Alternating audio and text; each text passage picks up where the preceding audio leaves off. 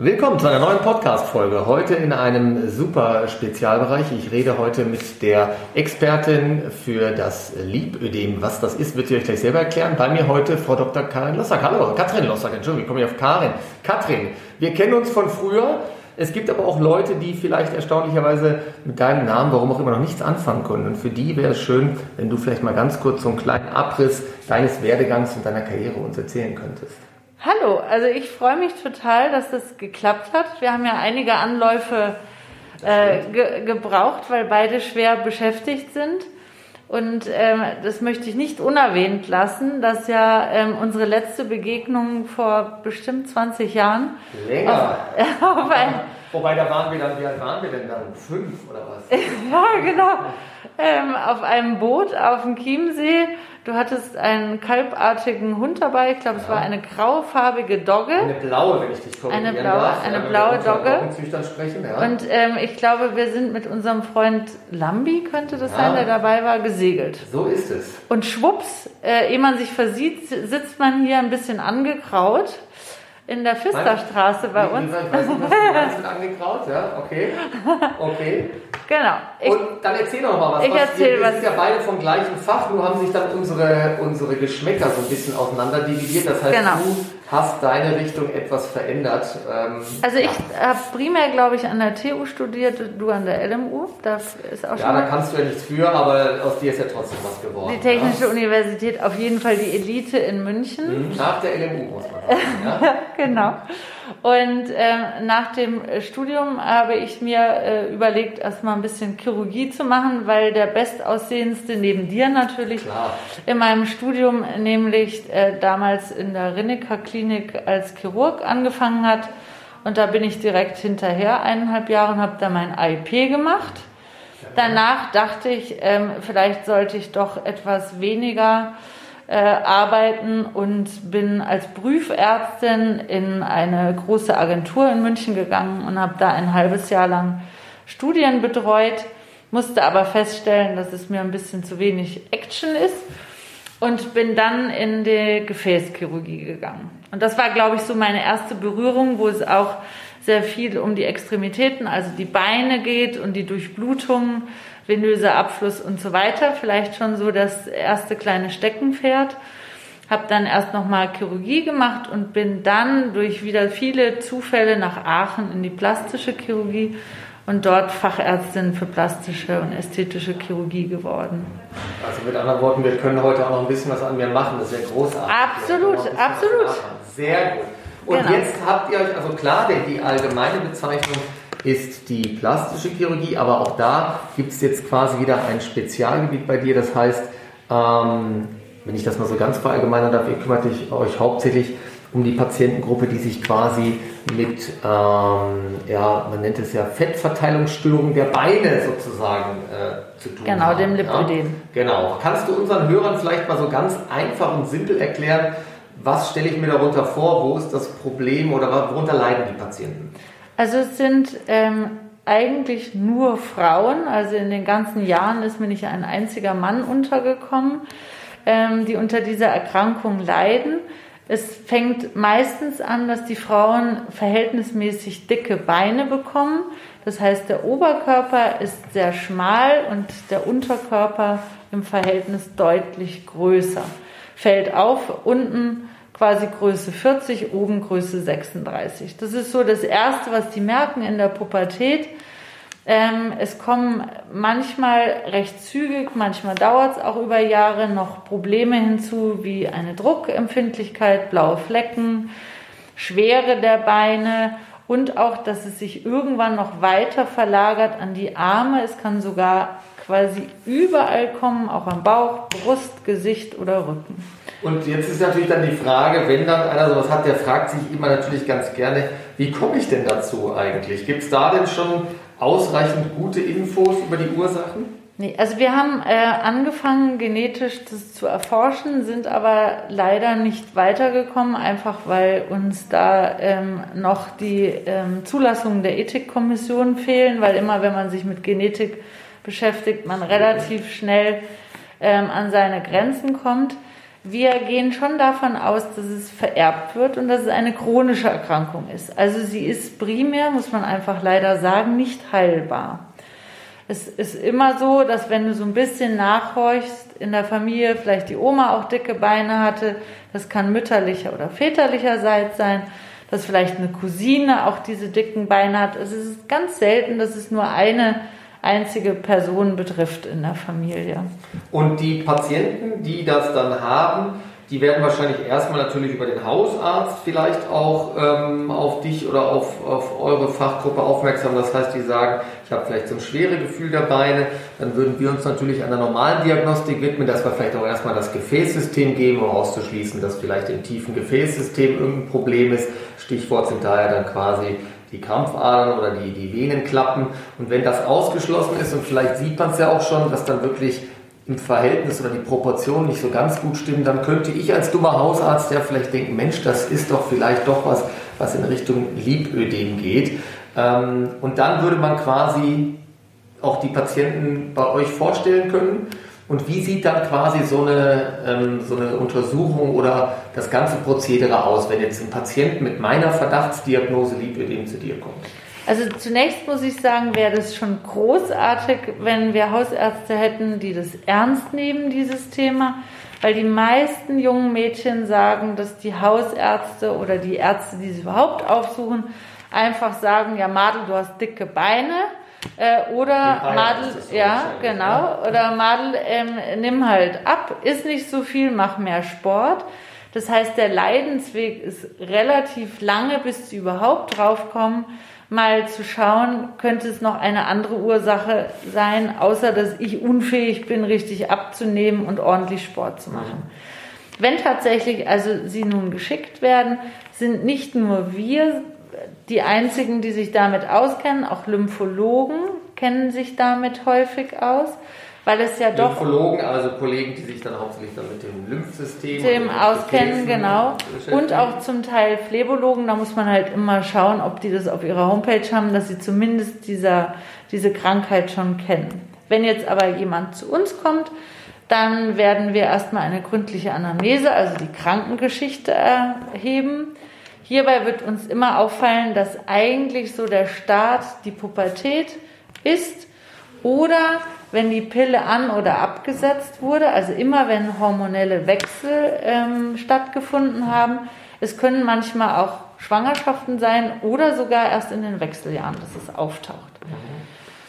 Wenn wir das dann alles genau eruiert haben, wie die Krankengeschichte ist und da eigentlich schon alle Punkte auch zutreffen, die so typisch Lipödem sind, dann ist das nächste eigentlich ganz unspektakulär. Wir greifen, wie ein alter Oberarzt immer sagte, zum Äußersten. Wir schauen uns die Patientin das an. Das kommt mir bekannt vor, den Spruch. Auch den haben wir wahrscheinlich diverse Oberärzte.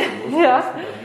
Okay. Genau. Also das heißt, wir schauen uns die Beine an und an den Beinen ähm, gibt es so ein ganz typisches Bild, dass an den Oberschenkelvorderseiten quasi so ein Fettüberhang ist, auch über das Knie drüber. Und ganz wichtig, es gibt so ein rundes Fettpad, also wirklich eine umschriebene Fettansammlung unterhalb des Knies zur Mitte des Unterschenkels. Oh, da weiß nicht, ob man das. Gut, ja. Ich zeige dir nachher nochmal Fotos. Das ist ganz wichtig, weil man auch zum Teil sehr dünne Patienten können Lipödem erkrankt sein, mhm. die du aber nur daran erkennst. Und eine weitere Früher habe ich immer gesagt Hotspot, aber das ist ja jetzt im Moment besetzt, an, anders ja. äh, besetzt. Deswegen sage ich, ein typisches Kennzeichen für das Lipödem ist auch oberhalb ähm, des Steiß, dass da auch nochmal eine Fettansammlung über der Poritze quasi ist. Das heißt, für dich als Experte, Expertin, ähm, ist das quasi schon eine Blickdiagnose Ja, das heißt, exakt. du erkennst, wenn sich jetzt bei dir zehn ja. Frauen ausziehen, was ich leider selten habe in meiner Praxis, da beneide ich dich natürlich dafür, äh, dass du sagst, jawohl, das ist eigentlich ja. relativ eindeutig. So, dann steht die Diagnose. Dann machen wir eine Ultraschall, genau, eine ja? Ultraschalluntersuchung. In diesem Ultraschall können wir nicht sehen, was ist Lipödemfett und was ist normales Fett. Ich kann einfach nur messen, wie viel Fett überhaupt vorhanden ist. Und das wiederum brauche ich, um der Patientin gegebenenfalls, wenn sie das möchte, eine OP-Planung zu machen. Weil wir haben in dem Moment, wo die Diagnose steht, haben wir quasi zwei Möglichkeiten der Therapien. Das einmal ist die konservative Therapie mit einer ohne Kompos Schneiden, ja. Genau, okay. ohne Schneiden, mit einer Strumpfhose, die man tragen kann ähm, und Lymphdrainage und Wassersport, also Schwimmen, Aquajogging ähm, und Aquacycling und alles, was im Wasser stattfindet. Da darf ich ganz kurz dazwischen gehen, aber damit kriege ich ja, glaube ich, dann nur das Wasser, was zusätzlich sich ansammelt zum Fett mit raus. Das heißt, das Fett kriege ich ja leider über die Strumpfhose nicht Genau. weg und Ja. kann es vielleicht sportlich durch die Aktivität auch nur minimal reduzieren. Das heißt, am Ende des Tages schaffe ich einen Status quo, wie wir so schön sagen wahrscheinlich, Und oder eine kann Beschwerde- es minimal verbessern oder eine Beschwerdelinderung. Beschwer, genau, aber das das ist optische Bild kann ich jetzt nicht zu 100% konservativ beeinflussen. Exakt. Ne? Okay, Ja. gut. Also wenn die Patientin quasi sagt, sie leidet auch besonders an der Optik und sie möchte nicht, dass es schlimmer wird und sie will das jetzt einfach loswerden, dann ist eigentlich nur die operative Therapiemittel der Wahl. Die dann wie aussieht, die Beine werden Abgesaugt. Also man abgeschnitten, abgesaugt. ja, abgesaugt, okay, genau. gut. Man saugt, ähm, also Also eine Fettabsaugung. Eine, genau, eine, ja. eine Fettabsaugung, die sich aber unterscheidet von der ästhetischen Fettabsaugung. Die ästhetische Fettabsaugung ist, dass ich quasi ein Bein modelliere, weil eine Patientin kommt und sagt, ich habe Reiterhosen, ich habe ein bisschen was am Knie, ich habe hier was. Und dann saugt man das so ab, wie die Patientin sich das wünscht, dass man ein schönes Bein hat. In der, ähm, bei der Liposuktion bei Lipödem müssen wir deutlich gründlicher, ich kann fast sagen radikal, obwohl das ein hässliches Wort ist, wir müssen sehr viel von diesem Fett wegnehmen, weil das Fett einfach wie ein Schwamm immer die Flüssigkeit sammelt beim Lipödem und deswegen müssen wir es einfach mechanisch entfernen, damit es nicht mehr zu den Wasseransammlungen kommt. Und wenn wir da von einem Extrembeispiel reden, wenn ihr sagt, radikal ausräumen, was kann man da eine Zahl so nennen? Kann man sich das als Hörer vorstellen in Litern, in Millilitern, was oder in, in Gramm, Kilogramm, was geht denn da pro Bein so weg? Also wenn man so die Durchschnitts-Lipödem-Patientin braucht, eigentlich so drei Operationen und es sind immer um die 10% ihres Körpergewichts, die wir absaugen. gut ist, ja. Also das heißt, wenn eine Patientin 70 Kilo wiegt, äh, saugen wir zwischen 7 und sage ich mal 8, 9 Litern pro Sitzung ab. Und dann ist natürlich die Frage, das ist ja wahrscheinlich auch ein Ergebnis, was der Patient natürlich sofort nachhaltig sehen kann nach Ja. dem Eingriff. Ähm, wie sieht denn dann quasi die Rückfallquote aus? Oder was ist denn, ich war jetzt bei euch, alles ist super, oder bei den plastischen Chirurgen, habe das behandeln lassen, habe mich dreimal a sieben Liter quasi versorgen lassen. Ist da, wie sehen da die, die, die Quoten aus von Patienten, die quasi wieder in ihre Krankheit zurückfallen oder wie schnell bildet sich das wieder neu oder wie kann ich dem entgegenwirken? Also ich kann immer nur für uns sprechen. Also das Wichtigste ist wirklich diese Gründlichkeit und die Radikalität. Da ist es so, als Mediziner kannst du nie eine Garantie geben, aber wenn ich jetzt eine, eine Zahl nennen müsste, würde ich sagen, zu 98 Prozent, wenn wir es operieren, kommt es an den Stellen, wo wir operiert haben, nicht wieder. Heißt aber trotzdem, es bleibt ja etwas Fett zurück. Heißt, ich muss mit meiner Ernährung trotzdem aufpassen. Also dick werden kann ich trotzdem. Ich kann deswegen nicht jeden Tag Fastfood und alles, habe dann aber den Vorteil, wenn ich dann dick werde an diesen Stellen durch eine schlechte Ernährung, kann ich sie auch wieder abnehmen. Was ich mit beim Lipödem kann ich ja mit Ernährung wenig machen.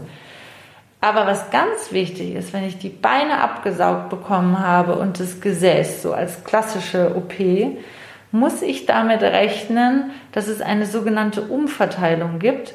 Das heißt, es kann sein, dass kurze Zeit später deutlich schlechter meine Arme, mein Bauch, vielleicht auch meine Brust, der obere Rücken und bis hin zum Gesicht, dass es dort wieder auftaucht. Und das erklären wir immer bei jeder OP davor ganz eindringlich.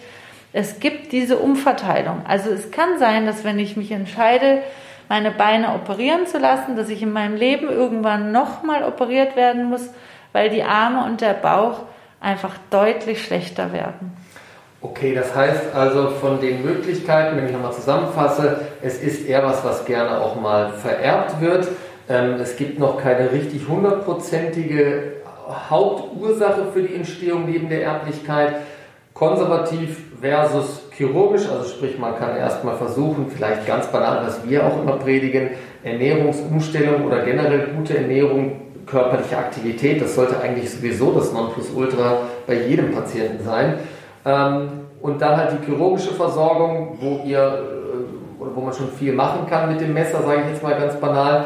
Und dann aber auch wieder die Nachversorgung, dass man einfach bei seinem Ernährungs- und, und Lifestyle-Konzept quasi bleibt, ja. damit eben das Ergebnis nicht zerhaut und eben auch keine Umverteilung kommt. Ja? Ähm, du hast es ganz am Anfang mal kurzfristig angesprochen. Jetzt fragen sich die männlichen Hörer, ist ja super, wieder mal ein Problem weniger für die arme Männerseele. Ja. Es betrifft nur die Frauen das, und auch das Thema Pille und Hormone kam.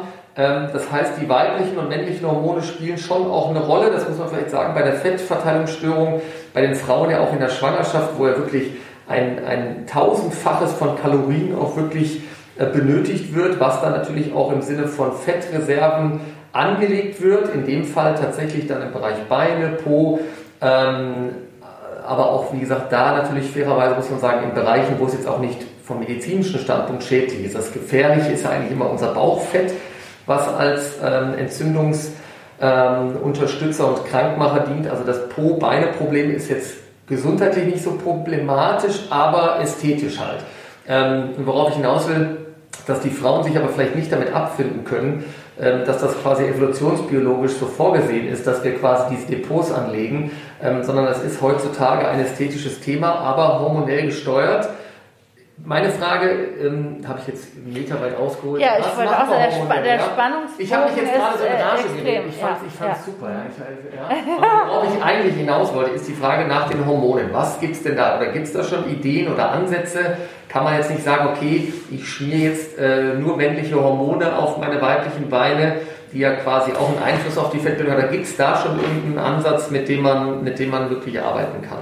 Also ähm, Nein, eigentlich, das muss ich mit einem kleinen, klaren Nein beantworten. Ähm, wir, auch das wird gerade noch im Rechts der ISA weiter erforscht. Das, was wir festgestellt haben, ist, wir haben das Fett ähm, untersucht von den ja. Lipödem-Patientinnen versus, also im Vergleich zu von unseren ästhetischen Patientinnen, die kein Lipödem haben und konnten feststellen, dass dort äh, Enzyme ähm, erhöht sind in dem Lipödemfett, die quasi unserem Gehirn vorspiegeln, dass enorm viel weibliche Hormone im Körper ähm, sind. Bedeutet, dass dann das Gehirn ja wieder eine Rückkopplung gibt und den Eierstöcken sagt, nicht so viel produzieren, es ist genügend da. Und das deckt sich mit den allerersten ähm, Proben, die ich entnommen habe. Ich habe nämlich Speichelproben bei Lipödem-Patientinnen, bei ganz Jungen, ähm, abgenommen und konnte feststellen, dass die quasi von ihren Hormonen sind wie Frauen, die tief in der Menopause sich befinden. Mhm. Also das heißt, ähm, es ist irgendwo eine Hormonstoffwechselstörung, äh, also Störung, aber wir wissen noch überhaupt nicht, wo wir da jemals angreifen können, ob wir irgendwas substituieren oder nicht. Das, da, da sind wir noch ganz am Anfang. Also spannend ist natürlich auch, warum taucht es jetzt auf? Ist es uns jetzt erst bewusst? Reden wir Frauen darüber, dass wir dicke Beine haben? Oder ist es etwas, was die Umwelt uns auch triggert? Wir alle wissen ja, dass durch Umweltgifte auch immer mehr Hormone auf uns einwirken wie gesagt, es ist ein super spannendes Thema, aber leider noch absolut in den Kinderschuhen. Ich kann dazu gar nichts sagen. Ich kann immer nur aus dem, was ich in der Praxis beobachten kann. Und ich habe halt feststellen können, dass Frauen, die ganz lange probiert haben, schwanger zu werden, sich dann bei uns haben wegen des Lipödems operieren lassen, schneller schwanger wurden, als uns es Chirurgen gerecht war, weil sie eigentlich noch in der Rekonvaleszenz, in der Genesung mhm. waren was wieder dafür spricht, dass irgendwas sich positiv auf den Hormonhaushalt ausgewirkt hat. Und ähm, das andere, äh, was wir auch immer festgestellt haben, dass Frauen, die gesagt haben, wir können überhaupt nicht abnehmen. Es gibt immer einen Punkt, wo es nicht mehr weitergeht, dass die schon nach der ersten OP und auch selbst wenn wir fünf OPs geplant haben, weil schon ein solches Volumen da war, dass die nach der ersten OP gesagt haben, und jetzt purzeln hier die Kilos runter. Das heißt, da sind wir wieder mit großes Fragezeichen. Gibt es da eine Form der Fettstoffwechselstörung, die wir auch noch nicht erkannt haben, die alleine durch Wegnehmen von krankhaftem Fett eigentlich wieder irgendwie ins Rollen kommt und es besser wird? Also ganz knapp zusammengefasst, in dem Fall bei dem Erkrankungsbild Pech gehabt. Ja, so Zum einen, ja, ja ganz zum einen. So typische Männeraussage. Genau, wollte ich gerade ja, sagen. Das kann nur ein Mann behaupten. Also Pech gehabt soll es gar nicht negativ sein, aber es gibt ja viele Erkrankungen, wo man einfach nicht weiß, wo die Ursache besteht und Aber wir haben ja- aber man hat Möglichkeiten. Genau, natürlich, also genau. das ist das Und Wichtige. das ist ja super. Also wie gesagt, Ja. zwar äh, wie gesagt nicht ganz erklärbar, weil oft möchte man ja gerne eine Erklärung für das gesundheitliche Problem haben und die Pille dagegen. In dem Fall haben wir zwar die Erklärung nicht, aber die Pille in Form einer konservativ-chirurgischen Therapie, was ja schon mal super erfreulich ist. Und wir haben, um dein Thema auch aufzugreifen, also das, ich kann ja immer nur von dem, ich sehe ja unzählige Frauen seit Jahren, immer nach den Schnittmengen gucken und was alle eigentlich sagen, ist, dass quasi die kohlenhydratarme, also Low Carb und ketogene Ernährung eine Entlastung bringt. Also die äh, Schmerzen können weniger werden. Das ist wahrscheinlich auch, weil es doch entzündliche Prozesse sind. Und aus diesem Grund arbeite ich ganz viel mit ketogener Ernährung. Also ich bin zwar keine Ernährungsberaterin, aber ich habe so ein Team, äh, mit dem wir äh, zusammenarbeiten, so ein ganz junges ähm, äh, Ernährungsexpertenteam und die haben mit mir zusammen eigentlich so ein bisschen geschaut, dass man durch ketogene Ernährung die Lipödem-Patientin begleiten kann. Ähm, ich habe jetzt wieder eine Lipödem-Patientin, die hat sieben Kilo abgenommen mit nur ketogener Ernährung und das ist ein enormer Erfolg, auch unter Lipödem. Also wieder das Gesamtkonzept im Lifestyle, was entscheidend ist, äh, Ja. über die Ernährung und auch Ja. die trägt dann auch zur, ja, zur, zur, zur besseren Genesung bei, zum besseren Befinden. Super, dass wir das hier auch mal wieder auf so einen gemeinsamen Nenner gebracht haben. Das heißt, am Ende des Tages, äh, ganz kurz nebenbei, ich hoffe, man versteht uns einigermaßen, wir sitzen natürlich in diesem Zeitalter mit gebührendem Abstand und Hochsicherheitsmasken hier und äh, Mit uns unter der Entenschnabel. Mit Entenschnabel und überlegen, welcher Entenschnabel schöner ist, aber da hast du ganz klar gewonnen hier im positiven Sinne. Ähm, ja, ich sage äh, vielen Dank, äh, Katrin, für diese super Auskunft und die Welt in die ja, äh, äh, plastische Chirurgie, die in dem Fall ja aber wirklich super effektiv, super heilsam ist und auch den Frauen. Heilsam, da müssen wir wieder aufpassen. Also Heil- heilen wollen wir immer Heil, nicht ja, sagen. doch heilsam im mentalen Sinne auch, weil das ist natürlich Ja. ein hoher Leidensdruck, den diese Absolut, Frauen auch haben, ja. Der, wie du auch schon am Anfang gesagt hast, ja auch teilweise auch leider mehr Culpa, also oder im ärztlichen Sektor jetzt vielleicht nicht ganz äh, äh, er- ernst genommen wird, vielleicht nicht, aber nicht, nicht diese, diese Ernsthaftigkeit äh, zugemessen wird. Und deswegen freut es mich, ähm, dass man da einfach diesen Leidensdruck, wie du auch gesagt hast, der vielleicht über Jahre schon besteht, einfach dann lindern kann, ähm, die Patienten aufklären kann, die begleiten kann, denen, den Tipps gibt. Und deswegen war das, äh, vielen Dank dafür, wirklich ein toller Sehr, sehr Einblick. gerne. Und ich sage vielen Dank und ähm, ja, ich werde jetzt meine Beine trainieren, indem ich jetzt hier zu meinem nächsten Hausbesuch laufe, werde meine Strümpfchen anziehen, werde noch weiter an meinem Lifestyle arbeiten und ähm, ja, hoffe, dass wir vielleicht auch in Zukunft dann nochmal uns unterhalten, ähm, wenn ich dann in 30 Jahren mit Ja, oder ich mach mal ein, äh, ja? das nächste, ich mach mal ein Interview mit dir Sehr gerne. und äh, werde Über damit mein mein? Nein, nein, nicht über dein Lipödem, aber über dein, dein Schaffen, weil ich das ja auch im Vorfeld ganz interessant fand. Dankeschön. Und dann gibt's einen Podcast vielleicht irgendwann auch bei Lipokura und dann kann man Alles sich klar. den anhören. Dann sage vielen, vielen vielen Dank. Dank. Wir hören uns auch nächste Woche und ja, alles Gute und bis zur nächsten Woche.